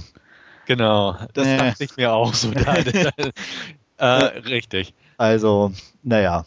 Mhm, genau, vor allem, aber vor allem was halt irgendwo so von der Idee her ist, ist ja okay, wenn, wenn, wenn was nicht direkt im Blickfeld ist. Ja. Aber ich habe halt immer so auch die Überlegung, dann kann auch nichts anderes an der Stelle sein. Richtig. Und richtig. das war auch eben diese Kombination, die ich auch dachte, okay, das hätte jetzt nicht sein müssen. Aber es geht dann auch so schnell weiter, dass man sich auch nicht lang damit aufhält. Ganz genau. Also das, wie das gesagt, ist halt das Gute dran, sage ich jetzt mal. Ja, ja. Also was, was soll ein Brunnen da im Penthouse? Ne? Also ja. solche, solche Sachen einfach. Das fand ich auch nicht so gut. Aber wie du selbst sagst, das Tempo ist durchweg straff. Ich gucke gerade im Programm, 85 Minuten steht da, wie zischen an einem vorbei. Und ähm, also man, man kommt immer ganz gut voran. Und dementsprechend hat es mich dann auch nicht gestört. Es war halt nur so, hm, okay, aber dann geht's weiter und ähm, ja, ja. Man, man, denkt halt hinterher dran und denkt, okay, es war übertrieben, hätte nicht sein müssen, hätte das Ganze auch, ich sag mal, wenn man es bleiben hätte lassen, auch nicht, nicht negativ beeinflusst. Mhm. So, ja, okay, abgehakt, aber hätte nicht sein müssen. Genau. Auch so, ähm, Darsteller war in Ordnung. Also Definitiv, also ich klar, die Teenies waren ein bisschen nervig, aber ja. das haben Teenies halt oft so an sich. Und aber ansonsten die Darsteller, ähm, SWAT-Team und so, äh, auch nicht nerviger als die Journalistin im ersten Teil. äh, und von daher passt es. Also ich sag mal so, diese Ausnahmesituation muss sich ja auch irgendwo darstellen lassen. Ja. Und äh, das kam, denke ich, ganz gut rüber. Mhm. Obwohl das wundert mich, weil ähm, im ersten Teil habe ich auch gehört, dass jeder diese Journalistin irgendwie nervig fand. Ich fand das eigentlich gar nicht nee, so. Ich also persönlich auch nicht. Ich habe da jetzt auch eher eigentlich so auf die Masse, die mhm. immer irgendwie, wo ich es auch gelesen hat, dass die alle so nervig fanden und bla und überhaupt. Kann ich auch nicht sagen. Ich meine, am Anfang war es ja eine normal, ganz normale Interviewpartnerin oder Reporterin, die ja. da in die Kamera, klar hat sie irgendwann, aber ich, ich meine, klar, was, wie, wie willst du es sonst machen oder darstellen Richtig. oder äh, dauernd nichts sagen oder ich weiß es, also von daher, nö, ich fand es passend, also definitiv. Ja. Und ähnlich war es jetzt hier auch im zweiten, klar, die Teenies waren nervig, aber in der Situation, dass die eine nur rumflennt, ist logisch. Also, ja. Ja. klar kann man sagen, warum bist du so blöd und gießt erst mit?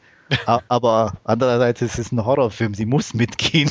Natürlich, sonst wäre es langweilig. Eben. Genau, und Rack 2 war definitiv nicht langweilig. Nein. Und wir freuen uns auch auf das Prequel und das Sequel und so weiter. Genau, ähm, und solange das so gut ist, definitiv her damit. Wenn es mal einen Schwachpunkt geben sollte, dürfen sie gern aufhören, aber momentan würde ich sagen, her mit Teil 3 würde ich auch sagen. Schließe ich mich an. Es soll übrigens ja auch ein Sequel zu Quarantine, dem US-Remake, geben, ja. das aber dann eigene Wege geht, weil das soll am Flughafen spielen. Ah, okay. Also da haben sie sich dann wohl auch von dem direkten Sequel-Remake abgewandt und wollen jetzt auch eigene Wege gehen. Warum nicht? Also wie gesagt, auch, auch Quarantine ja. fand ich wirklich gelungen, muss ich sagen. Ist klar, war ein 1 Ist halt 1 zu 1 Film, ne? Also genau. ja. ein bisschen brutaler und so, aber gut hat mich nicht gestört. Wenn die jetzt auch noch andere Wege gehen, dann kann es eigentlich nur eine Bereicherung sein. Wenn es scheiße ist, okay, dann, dann ist ja. es das Übliche halt. Ne? Ja. Aber so. Aber finde ich auch gut, dass sie es versuchen, eigenständig zu machen, wobei es ja dann halt auch wieder nur ein weiterer Zombie-Film werden wird, irgendwie, ne? Richtig. Und dadurch weiß ich nicht, ob es dann wirkt. Also das kommt dann, muss man abwarten. Warten wir ab, genau. Ja. Also wertungstechnisch Rec 2, 8 von 10 von mir. Also habe ich, glaube ich, dem ersten auch gegeben und hat der zweite für mich auch verdient. Mhm. schließe ich mich an. Wirklich gute 8 von 10 auch von mir, einfach weil das hat gut gepasst alles und so, so muss eigentlich ein Horrorfilm und erst recht so ein Festivalfilm für mich sein und dementsprechend wirklich gute 8 von 10. Okay. Gut, dann bist du mal wieder an der Reihe mit einem Film von einem Regisseur, den ich schätze, du noch nicht ganz so und ich glaube, Nee. Das hat sich noch nicht geändert. Nee, hat sich noch nicht geändert. Mir bleibt noch ein Film, um mich vom Gegenteil zu überzeugen, den du auch schon besprochen hast. Ähm, ja. Darkly Noon. Genau, Passion of Darkly Passion Noon. of Darkly Noon. Ähm, äh, ich bleibe neugierig. Ich werde den definitiv irgendwann angucken, gar keine Frage. Reflecting Skin fand ich schon sehr schlecht. äh, und diesmal gab es von Ridley, heißt er, glaube ich, äh, Heartless. Ähm, Heartless spielt in London. Es geht um einen Typen, äh, 25, ähm, der seit seiner Geburt Feuermal nicht nur im Gesicht hat, sondern auch am Körper, was ihn natürlich zu einem Ausgestoßenen macht. Er arbeitet im Fotostudio seines Bruders. Ähm, sein Papa war auch äh, leidenschaftlicher Fotograf und diese Leidenschaft hat er von ihm geerbt. Er zieht also durch die Straßen und fotografiert alles Mögliche. Und ähm, eines Tages in so einer Abbruchbude fotografiert er ein Fenster und äh, beim Entwickeln zu Hause sieht er irgendwie eine Fratze in diesem, in diesem Fenster. Und ähm, auf den Straßen macht sich auch die Runde, dass ähm, Typen in ähm, Dämonenmasken irgendwelche Leute abfackeln. Und äh, er meint eben da jemand gesehen zu haben und macht sich auf die Suche. Ähm, in diesem Haus, ähm, ja, findet er nicht direkt was, aber im Laufe der Zeit sieht er immer wieder irgendwelche Gestalten eben ähm, rumhuschen mit so Dämonenmasken und er ist eben der festen Überzeugung, dass es sich tatsächlich um Dämonen handelt.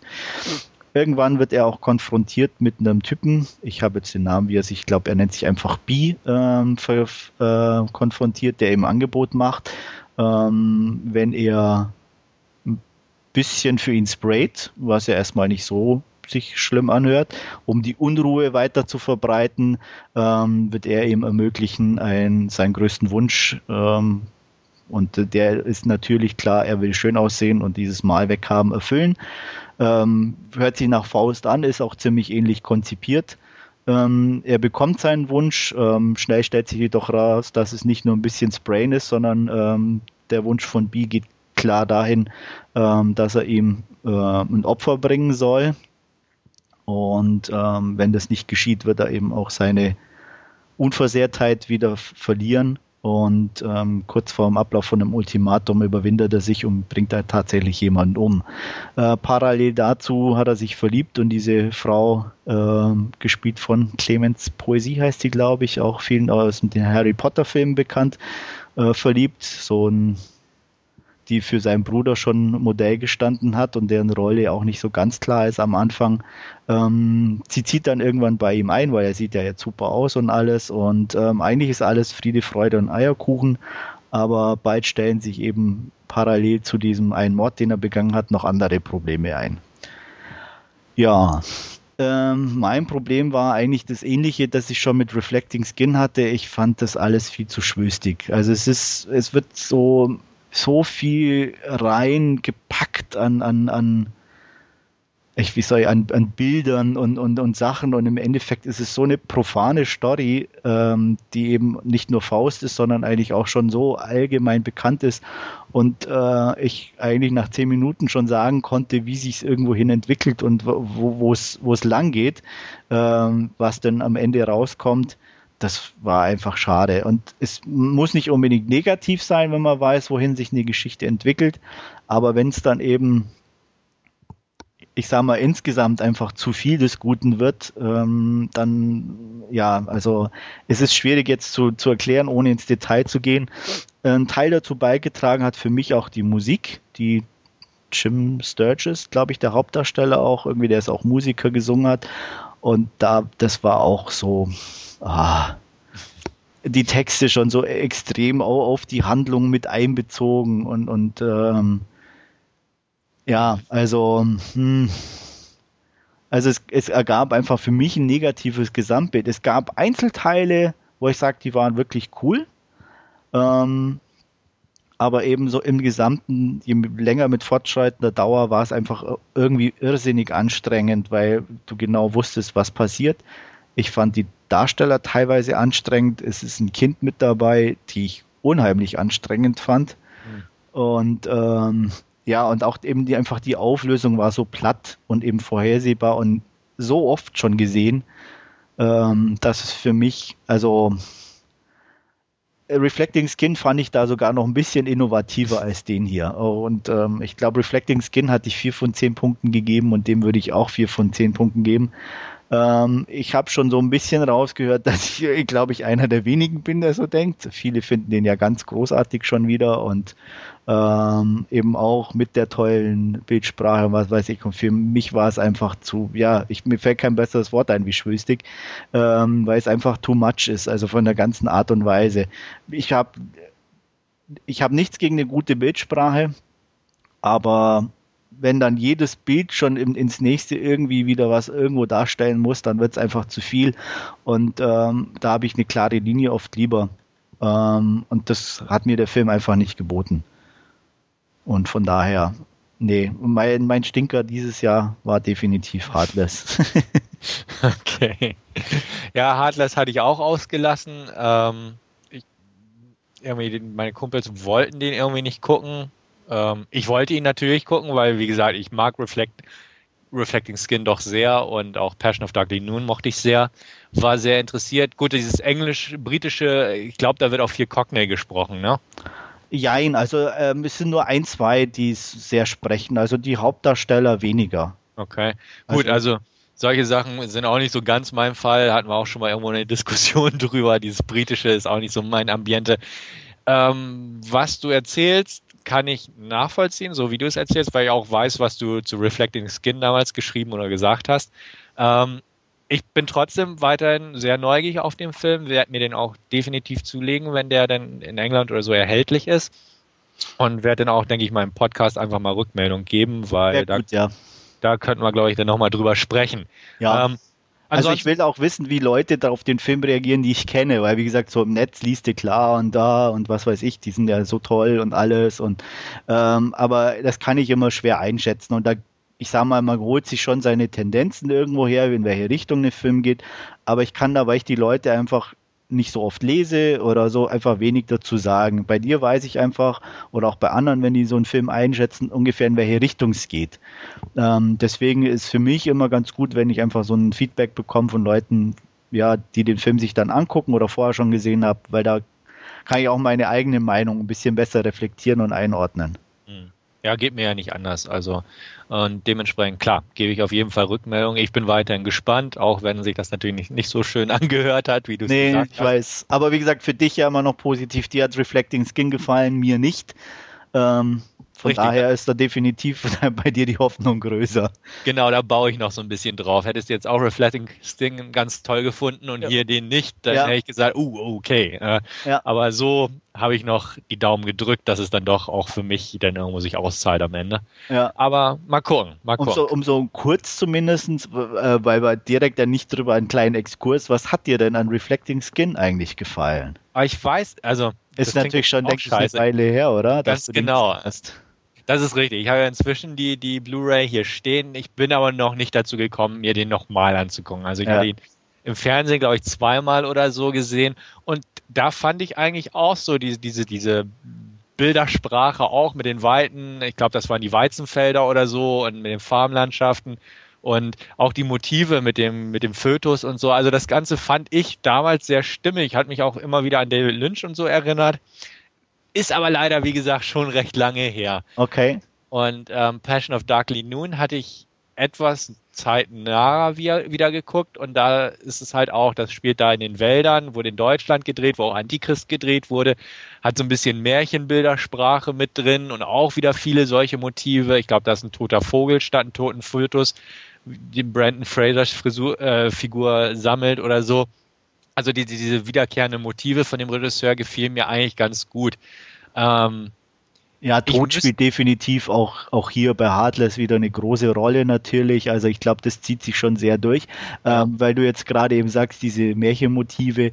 Ich finde, ähm, ich, wie gesagt, ich kann jetzt nur über äh, Reflecting Skin und Heartless sprechen. Bei Dark Nun weiß ich nichts. Bei Heartless noch extremer als bei Reflecting Skin kam meiner Meinung nach durch, dass der irgendwie hauptberuflich Kinderbücher schreibt. Also ich kann mir nicht helfen, aber ja, das hat so was Kindliches, irgendwie so Märchenmäßiges teilweise gehabt. Mhm. Und das hat mir dann auch eben zu diesem, zu diesem, zu dieser Thematik einfach überhaupt nicht gepasst. Also ja, es war irgendwie alles ja schon so oft da gewesen und, und, und, und eben dann noch überfrachtet mit dieser, dieser Art und Weise der Erzählung, dass für mich dann der Overkill irgendwo war. Okay. Ja, also ich werde mir auf jeden Fall auch nochmal Reflecting Skin angucken. Hatte ich mir sowieso vorgenommen.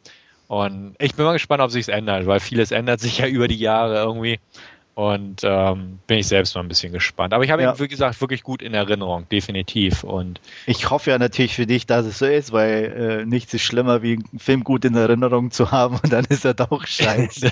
das ist klar. Also vor allem so ein Film, weißt du, der, der nicht nur doof ist, dass, dass man so einen alten Dolph Lundgren-Film, den man früher geil fand, auf ja. einmal, oh Gott, das ist ja schon für mich eben fast schon zur Gewohnheit geworden inzwischen, wo man auch denkt, okay, als Jugendlichen weiß ich auch, warum du es geil fandst, aber jetzt geht das gar nicht mehr, so ungefähr. Ja. Aber bei dem habe ich doch noch so ein bisschen Hoffnung, weil von dem ganzen Stil her sind das eigentlich auch noch die Filme, die ich heutzutage schätze, ja. wie ich sie jedenfalls in Erinnerung habe. Und ähm, ich bin gespannt, auf jeden Fall, auf beide jetzt. Ja, okay. Dann schauen wir mal. Jo. Gut. Kommen wir zum nächsten, letzten zum letzten, wo auch die Meinungen auseinandergehen. Oh ja, sehr. Also was ja. ich bisher auch gelesen habe, gleich mal vorab, also ich habe mal bei F3 Net ein bisschen geschmökert, äh, bin ich auch definitiv ganz weit am unteren Ende der Skala gegenüber den anderen. Äh, also das geht so im Schnitt so von, sage ich glaube ich mal, guten sechs bis neun oder sogar zehn von zehn. Mhm. Ähm, und ähm, da bin ich glaube ich irgendwie auch weit drunter in Anführungsstrichen. Okay, also 10 von 10, 9 von 10 und so weiter wäre mir auch ein bisschen zu hoch gegriffen, obwohl ich ihn auch besser fand als du. Ja. Aber wir fangen mal mit einer kurzen Inhaltsangabe an. Genau. Zwar, es geht erstmal um Splice, auf jeden Fall, von Vincenzo Natali, der uns, ja, ich sag mal, am bekanntesten einfach Cube serviert hat vor einigen Jahren. War auch auf dem Filmfest vertreten, der Film. Ja. Ähm, ja. Hauptdarsteller Adrian Brody, Oscar-Preisträger, daneben Sarah Polly, von mir sehr geschätzte Kanadierin. Und ja, es geht einfach um die Eheleute Elsa und Clive, eben wie gesagt Brody und Polly. Das sind zwei junge oder relativ junge und sehr begnadete Wissenschaftler, die im Namen einer Firma im Biogenetikbereich arbeiten und äh, sehr große Erfolge im Bereich von Tierhybriden gemacht haben. Sprich, sie nehmen bestimmte DNA-Elemente von Tieren, kombinieren diese neu und haben gleich am Anfang des Films, schon in der ersten Szene, eine ganz neue Spezies erschaffen. Äh, ich weiß nicht, wie man das Ding beschreiben Fleischklops. Soll. Fleischklops, irgendwie sowas. Auf jeden Fall. Es gibt zwei davon, Ginger und Fred. Wohlgemerkt, ein Männchen, ein weiblich und äh, die können sich auch imprinten, also zueinander finden und ähnliches. Ist auf jeden Fall ein ganz neues Ding, mal abgesehen davon, dass es eine neue Wesensart ist, aber daraus lässt sich halt auch viel für die Wissenschaft gewinnen für zukünftige Ereignisse oder Vorsorgen. Und genau da will die Firma auch ansetzen, denn ähm, die wollen auf jeden Fall natürlich ihren Börsenkurs, ihren Stock in die Höhe treiben und das Ganze auch vermarkten. Und ähm, die beiden Wissenschaftler sind eigentlich viel mehr drin interessiert, das Ganze auf die nächste Ebene zu hieven, sprich auch mit menschlichen DNA zu arbeiten in diesem Klonen-Forschungsbereich. Ähm, und äh, um dann halt menschliche Krankheiten anzugehen, sprich Krebs zu besiegen und ähnliches. Ne? Aber ja, das soll erstmal nicht der Fall sein, laut Geschäftsführung. Und so sollen die erstmal, ja, ich weiß gar nicht, was, was genau sollen die da machen?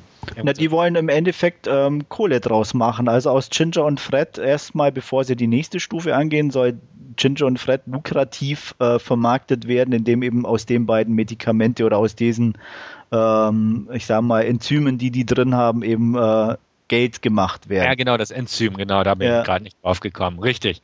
Ja gut, auf jeden Fall, bevor es denn soweit ist, ähm, wollen sie dann aber doch nochmal gucken, wie gut sie dann wirklich sind und probieren dann doch am letzten Tag dieser Forschungsphase ihr Experiment mit Menschen, DNA, beziehungsweise das nochmal so zu kreuzen.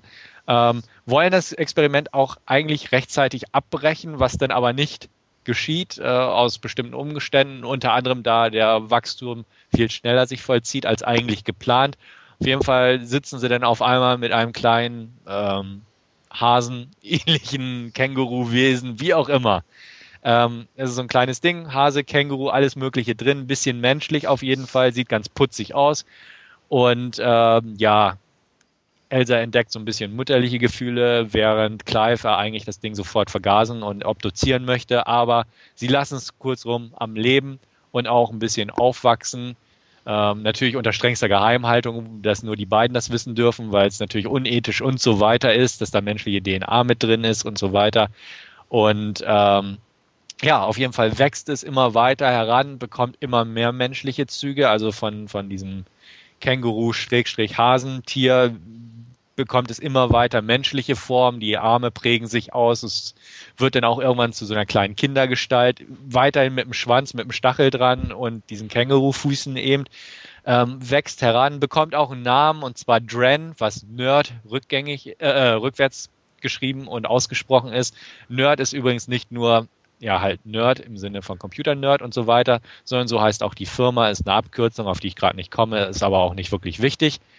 Äh, wie auch immer. Ähm, sie versuchen es vor allem zu verheimlichen, bringen es dann irgendwann noch im Lager, wenn es immer größer wird und als es dann immer noch weiter die Runden zieht, sprich sein Bruder, Adrian Brodys Bruder, das rauskriegt, verlagern sie das ganze Experiment auch rauf auf eine alte Scheune, wo halt die Liza, Elsa aufgewachsen ist. Ähm, da wächst halt Dren weiterhin heran zu einem, ja, Jugendlichen, kann man fast sagen, zu einer jungen Frau Gestalt.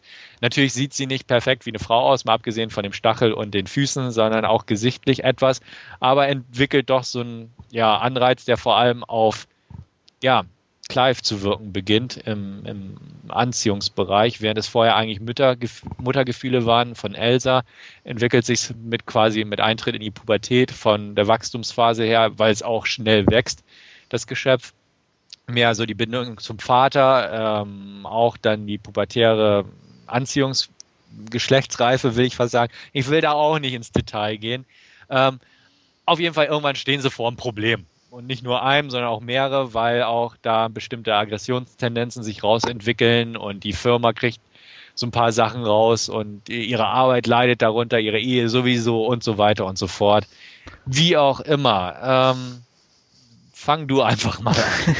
ja, äh, also wie ich schon im Vorfeld sagte, mir hat er nicht sonderlich zugesagt. Ähm, er liegt an verschiedenen Problemen für mich, ähm, die ja, also für mich wusste der Film nicht, wo er hin soll, auf gut Deutsch. Also ähm, zum Beispiel eben so Geschichten, die, die dann eben dieses Humorige ist, also allein schon mit diesem Nerd also die erste Einstellung, als dieser Name auftauchte von der Firma, dachte ich mir, oh, was soll denn jetzt der Scheiß irgendwo? Ähm, auf der einen Seite will man irgendwo was, ein, hochkomplexes Thema irgendwo mit Genetik und so weiter, was ja sicher ein interessantes und gutes Thema ist und auch eine klasse Idee ist, darüber einen Film in der Art und Weise zu machen, aber ich kann dann nicht so einen Einstieg machen. Das war für mich schon irgendwo, wo ich dachte, hallo, und dann auch noch dem Ding den Namen rückwärts zu geben, äh, naja es war einfach, passte irgendwie nicht. Und dann gab es eben Wechsels von dem doch eher humorigen Teil, in Anführungsstrichen, mit den chaotischen Sachen am Anfang, eben dieses jugendliche Kindertollen oder was auch immer dieses Wesen da veranstaltete, ähm, zu diesem Familienkonflikt, den die Mutter mit sich rumträgt und projiziert eben auf dieses äh, Teil und ähm, ja dazu dann noch äh, Adrian Brodys Geilheit in Anführungsstrichen. Äh, das war einfach für mich irgendwo, ja, äh, und dann will es doch irgendwo zum Schluss noch Richtung Monster-Movie irgendwie fast schon gehen. Äh, also es waren nett gedachte Einzelteile, die aber für mich einfach kein, kein gutes Gesamtes ergeben haben. Ja, also das mit der Unebenheit kann ich absolut nachvollziehen. Das ging mir nämlich auch so. Ähm, ich sehe das nicht ganz so negativ, weil ich fand den Film etwas gelungener als du, aber ich sehe es wirklich genauso. Das Humorige ist so eine Sache. Ich fand es nicht wirklich störend. Äh, es fiel auf und es fiel nicht gut auf, aber es hat mich jetzt nur nicht wirklich gestört. Ähm, wo der Film im letzten Drittel reinrauscht, ist auch wirklich so eine Sache, wo ich auch noch bis heute nicht ganz klar bin, ob das nun in Ordnung war oder wie auch immer, weil dann kommt die sexuelle Komponente ins Spiel, dann wird's zu so einem Ding, so eine Mischung aus Flowers in the Attic und Jeepers Creepers irgendwo Und ähm, ja, dann kommt halt noch so eine fiese Szene am Ende, beziehungsweise eine unschöne Szene, die zu der obligatorischen und irgendwo schon erwarteten Schlusseinstellung führt. Ja. Ähm, ja, also es, er ist sehr uneben, da gebe ich ihr vollkommen recht. Ähm, ich fand ihn aber wirklich irgendwo durchweg trotzdem unterhaltsam und das, das ähm, trotz der Unebenheit. Und das möchte ich ihm auch irgendwo zugute halten. Ich habe mich nie gelangweilt. Ich fand immer, er ist sehr unkommerziell und unkonventionell auch irgendwo. Er hat einen deutschen Kinostart bekommen, was ich nicht unbedingt verstehe, weil hier wird er einfach nicht laufen. Der wird nirgends groß laufen. Nee. Ähm, der funktioniert nicht fürs Massenpublikum, definitiv. Definitiv nicht. Ja, ganz genau. Und deswegen ähm, hatte mich das auch irgendwie gewundert. Auch so der Hype im Vorfeld, muss ich auch sagen. Und jetzt, wo du sagst, dass er auch nach der Vorführung auf den Nights äh, so gute Kritiken hat, kann ich eben auch nicht verstehen, muss ich ganz ehrlich sagen. Ähm, ich fand ihn in Ordnung, aber nicht, nicht wirklich unbedingt gut. Ähm, Adrian Brody hatte coole T-Shirts an, ist mir aufgefallen. Und, ja, okay. Äh, Kann ich ist, unterschreiben. Genau, und das sind halt so Sachen. Wenn mir solche Sachen auffallen, dann ist es auch ein kleines Zeichen, dass irgendwas nicht so ein bisschen stimmt. Aber es sind halt diese Details. Ne? Also er hatte coole ja. T-Shirts an und mir ist aufgefallen, Mensch, Sarah Polly mag ich wirklich gern. Und aber so der Kern dieses Wesen und die, das, das war halt so ein bisschen oberflächlich irgendwo. Ja. Und er hat zwar sehr, wie du auch sagst, sehr, sehr löbliche und sehr, sehr wirklich komplexe Themenbereiche angeschnitten, aber sie auch wirklich nur angeschnitten und nicht in die Tiefe gehend verfolgt. Ja. Das fand ich halt auch durchaus schade. Ja. Ähm, also das fand ich zum Beispiel ganz prägnant in dieser einen Szene, als, als ähm, ich glaube, ohne das ist jetzt nicht direkt ein Spoiler, als äh, sie in der in, dem, in diesem äh, alten Haus von ihr sind und sie sein Zimmer zeigt und eben er sagt, ist es so, du hast es mir doch erzählt, es ist so äh, gelassen, ja. wie als du das Zimmer verlassen hast. Und sie dann sagt, ja, es ist so. Ähm, ja, ich meine, klar ist es ein Hinweis drauf, wie schwer ihre Kindheit war, aber ja, hallo, ich meine, äh, gut, ja, irgendwie war es so, zack, dann wieder abgeschlossen, dann geht es wieder Richtung mhm. was weiß ich, Genetik und bla bla bla und dann, um später halt zu erklären, warum sie so ist, wie sie ist. Ja. Aber das war mir irgendwie zu profan. Ich weiß auch nicht, so mit der Holzhammer-Methode, ähm, ähm, ja, ich sag mal, um es im, im, letzten Nerd erklären zu können, warum sie so handelt. Mhm. Und, ähm, und auch, auch dieses, ich weiß nicht, also auch ihre Entwicklung von, von der Figur her ähm, war für mich ein bisschen zu wenig nachvollziehbar. Also von, von der, dem Wunsch, der Wunschvorstellung irgendwie erstmal was zu haben oder dieses Pet zu haben, zur Wissenschaftlerin, zurück zur gestörten Mutter, zurück zur Wissenschaftlerin. Äh, ich weiß nicht. Also ja, das war einfach dieses Sprunghafte und das hat mir nicht zugesagt. Hm. Obwohl das finde ich ging eigentlich. Also das, das hat mich jetzt persönlich nicht gestört. Ich fand ja. auch dadurch, dass sie halt diese Wachstumsphasen so schnell durchlaufen hat, hat äh, wurde halt auf die Figur der Elsa halt auch das ausgewirkt. So die, das, was sie vorhin versucht hat zu erklären, halt diese Kinderphase. Ja. Das ist halt das Mütterliche, klar. Sie, sie wollte ja auch. Aber wenn ich da kurz einsteigen darf, ja. aber das war auch genau einfach mein Problem, einfach, dass diese ihre Entwicklung ja so schnell ist mhm. und aber ähnlich schnell dann die Entwicklung von, von, von Brody und Polly irgendwie laufen. Mhm. Also das war so bewusst Zeitraffer technisch irgendwo, aber das ist, ich sag mal, ich kann, ich mag jetzt falsch liegen, aber ich kann mir keinen Menschen vorstellen, der so in einem Zeitraffer ähnlich reagiert.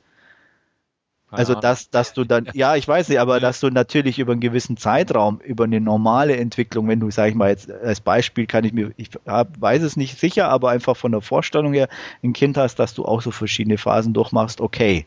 Mhm. Aber das passiert über Jahre. Und ja. ich sag mal, es wird, ist schwierig nachzuvollziehen, in welchem Zeitraum. Ich wollte es gerade sagen, also deswegen, ich weiß auch nicht, wie das da war. läuft, genau. Aber es war auf jeden Fall extrem viel schneller als normal. Mhm. Und, ähm, und wie gesagt, und dadurch wirkt es für mich noch viel mehr sprunghafter in der Entwicklung auch der, auch der Menschen. Ja. Und dadurch schwieriger nachzuvollziehen einfach. Mag jetzt mhm. mein Problem sein, ähm, wie gesagt, dass ich es nicht kann, aber es hat für mich halt auch den Film nicht, nicht als richtig funktionierend gemacht. Mhm. Ja, kann, kann ich nachvollziehen. Also ich, ich habe es mir selbst so ein bisschen hingebogen, muss ich auch sagen.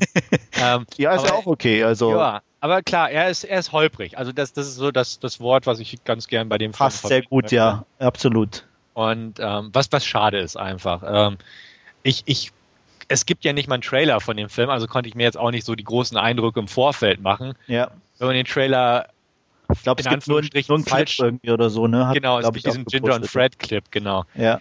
Ähm, wenn man den Trailer falsch schneidet, könnte man durchaus wieder einen total falschen Eindruck von dem Film bekommen. Und ja. ich, äh, da der einen Kinostart bekommt, befürchte ich das irgendwie. Also ich bin mir sicher, dass er eher Richtung Monster-Movie getrimmt wird irgendwo. Ganz genau, ganz genau. Und da werden die meisten enttäuscht sitzen. Äh, mich wundert ehrlich gesagt auch, dass der, äh, wie du sagst, so gute Kritiken bekommen hat, weil ähm, bei meinen zwei Kumpels. Also nicht nur, wie gesagt, es gibt auch viele. Ich glaube, du Ja. hast ihm jetzt irgendwie sechs Punkte oder so, wird es dem, glaube ich, geben, um das mal Ja. vorwegzunehmen. Ähm, da gibt es schon auch genügend, die so in dem Bereich. Aber es gibt eben auch extrem gute.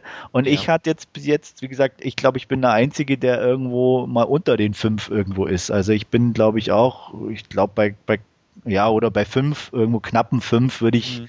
mich einpendeln.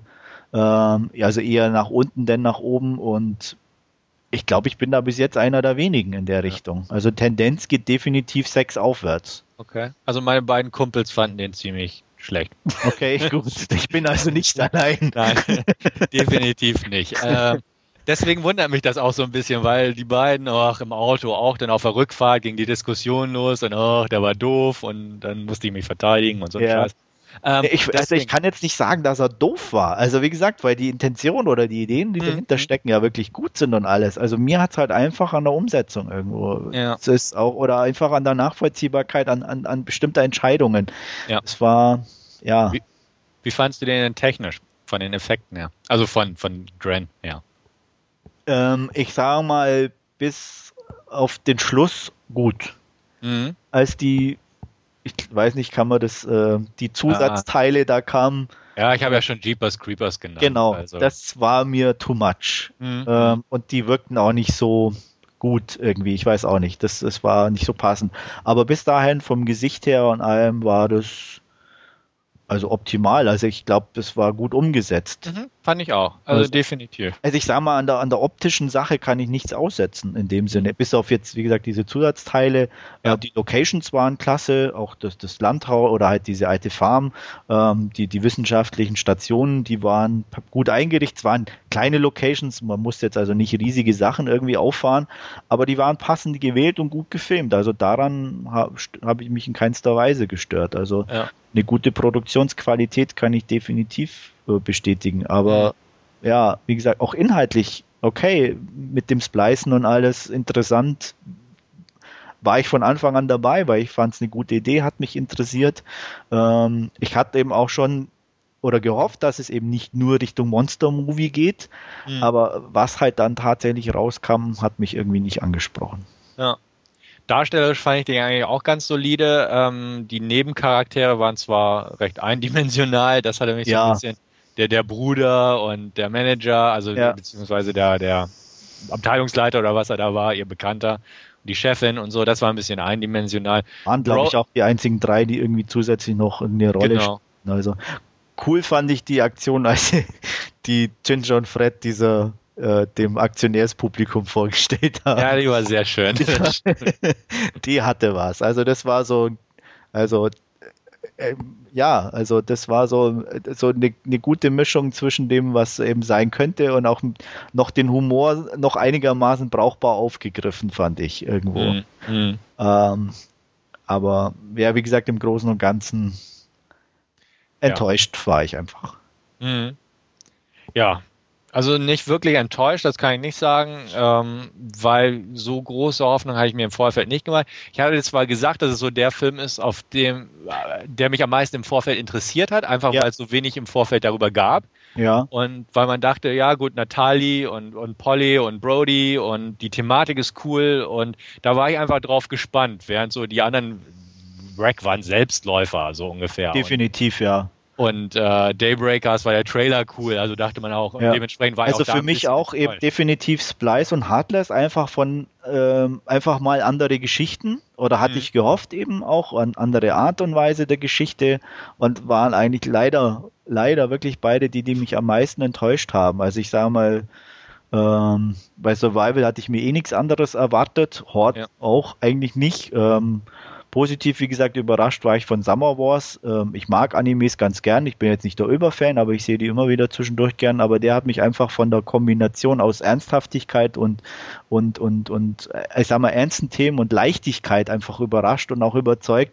Das, was halt zum Beispiel Splice irgendwie einfach gefehlt hat. Mhm. Also irgendwo diese Ernsthaftigkeit und Leichtigkeit oder den Humor, das passte nie zusammen, in meinen Augen eben. Ja. Ja, auch von meinen Bewertungen von den vier Filmen, die ich geguckt habe, mit glatten 6 von 10 ist nichtsdestotrotz Bleis auch der schwächste gewesen. Also ja. dementsprechend bildet sich das da auch irgendwo wieder ab. Fand ich wirklich auch ein bisschen schade. Ähm, mal gucken, wie er so läuft, aber es hatte mich einfach gewundert, auch dass sie den irgendwie jetzt größer rausbringen. Das ja. ist eigentlich, im, im, Prinzip ist es eine klassische Direct-to-Video-Produktion, ist ja eine kleine kanadische Produktion, also ja, groß Geld ist, war da auch nicht hinter. Obwohl es gut produziert ist, definitiv eigentlich eher so ein, so ein, so ein Direct-to-Video, ja. nicht, nicht direkt B-Movie, aber von der Thematik definitiv nicht fürs Kino geschaffen. Richtig, richtig. Deswegen. Ja. Aber nun gut. Nun gut. Ja. ja. In, insgesamt so zum Filmfest, so als Abschluss? Bist ähm, du zufrieden? Ich bin zufrieden. Wie gesagt, schwächste Note eine 6 von 10. Ähm, passt also. Es ist also kein Ausfall dabei gewesen. Irgendwo war, war interessant von dem Film her, war unterhaltsam. Ähm, Publikum war in Ordnung. Die ja. äh, Seele waren aus, oder der Saal, wo es immer stattfand in Hamburg, war immer ausverkauft, war alles proppenvoll, jedenfalls bei den Vorstellungen, wo ich war. Ähm, bekannte Gesichter gesehen von jedem, die man halt bei jedem Filmfest so ungefähr sieht. Das war in Ordnung, ähm, hat Spaß gemacht, definitiv. Ja. ja. ging mir genauso. Also es ist weit gewohnt, gut gemacht. Ähm, ist leider bei uns in Berlin immer etwas sehr Gedränge, wenn die Türen aufgehen, aber das lässt Ach, sich glaube ich. Ist in Hamburg nicht anders. äh, man drängelt mit und damit hat sich dann auch schon äh, ja ich ärgere mich nur immer wieder, aber das ist im normalen Kino auch so, über die Leute, die immer ganze Sitzreihen für sich irgendwo mhm. äh, reservieren müssen. Das erschließt ja. sich mir immer nicht so ganz. Wie gesagt, wenn man ein, zwei Plätze frei hält, okay. Aber ich sag mal, was will der ganz links mit dem rechts außen sprechen? Ob jetzt der davor oder dahinter sitzt, dürfte eigentlich auch schon egal sein, aber naja. Ja. das sind persönliche Vorlieben. Ähm, ich freue mich definitiv wieder auf den Sommer. Ähm, bin schon neugierig, was für Filme kommen werden. Ja, ja. Äh, da war nach, auch noch so ein nach dem Fest ist vor dem Fest. Ja. War auch noch so ein lustiger Spruch, weil du das auch mit Daybreakers und so meintest. Äh, er, der Ansager bei uns, also der Veranstalter, meinte auch, ja, er hat irgendwie schon 50 Titel sicher für den Sommer, fest okay. gebucht. Er möchte aber keine Namen nennen, weil ähm, im Falle von Daybreakers und Rack hat er zweimal ja schon mal im Vorfeld Ankündigungen gemacht, dass die dabei sind beim nächsten Mal und das hat ja alles nicht geklappt. Ja. Und dementsprechend meinte er halt ganz bewusst, er sagt keinen Namen, obwohl er eine Menge Titel schon hat. Und okay. wir möchten auch einfach bitte die Websites immer checken und auch bei Facebook, bei der Filmfestseite, weil da werden manchmal auch vor der Websites irgendwelche Titel bekannt gegeben. Also ja. Werden wir machen oder dann einfach bei www.dvdnar.com nachgucken. Ganz genau. Weil wir liefern die Informationen schnellstmöglich nach, sobald sie irgendwo im Netz verfügbar sind. Richtig, denn schließlich werden wir beide auch im Sommer dabei sein und ja. ich, ich dann auch mal in Hannover zum ersten Mal dem Filmfest da. Bin selbst sehr gespannt, wie das hier ankommen wird. Ja, ich hoffe gut, damit es auch da bleibt, ne? Hoffe ich auch, aber zumindest haben wir es jetzt ein Jahr da, sonst bin ich nächstes Jahr wieder in Hamburg dabei, kann ich ja. auch mitleben. Wobei ähm, wir dann im Endeffekt aber unseren Special ein bisschen verschieben müssen, ne? Weil richtig. ich glaube, Hannover ja ein bisschen nach Berlin dran ist. Genau, es ist zeitversetzt irgendwie eine Woche nach hinten, glaube genau. ich. Ne? Aber ja. das wird ja auch nicht das Problem sein. Ich denke, Aber das kriegen wir hin. Wir werden euch wieder beliefern, nehme ich mal an. Ich hoffe es zumindest. Ja. Ähm, mir hat es wieder sehr viel Spaß gemacht. Ich ja, hoffe auch. auch. Gut. ja. Dann, äh, ja, denke ich, können wir es hier abschließen. Mhm. Das war unser Special Nummer 3 und ähm, checkt unseren regulären Podcast auch unter www.dvdnar.com. Ähm, die nächste Aufnahme steht bevor. Und ja, ansonsten wünsche ich euch viel Spaß und bis demnächst. Ciao. Jo, bis zum nächsten Mal und bis dann. Tschüss.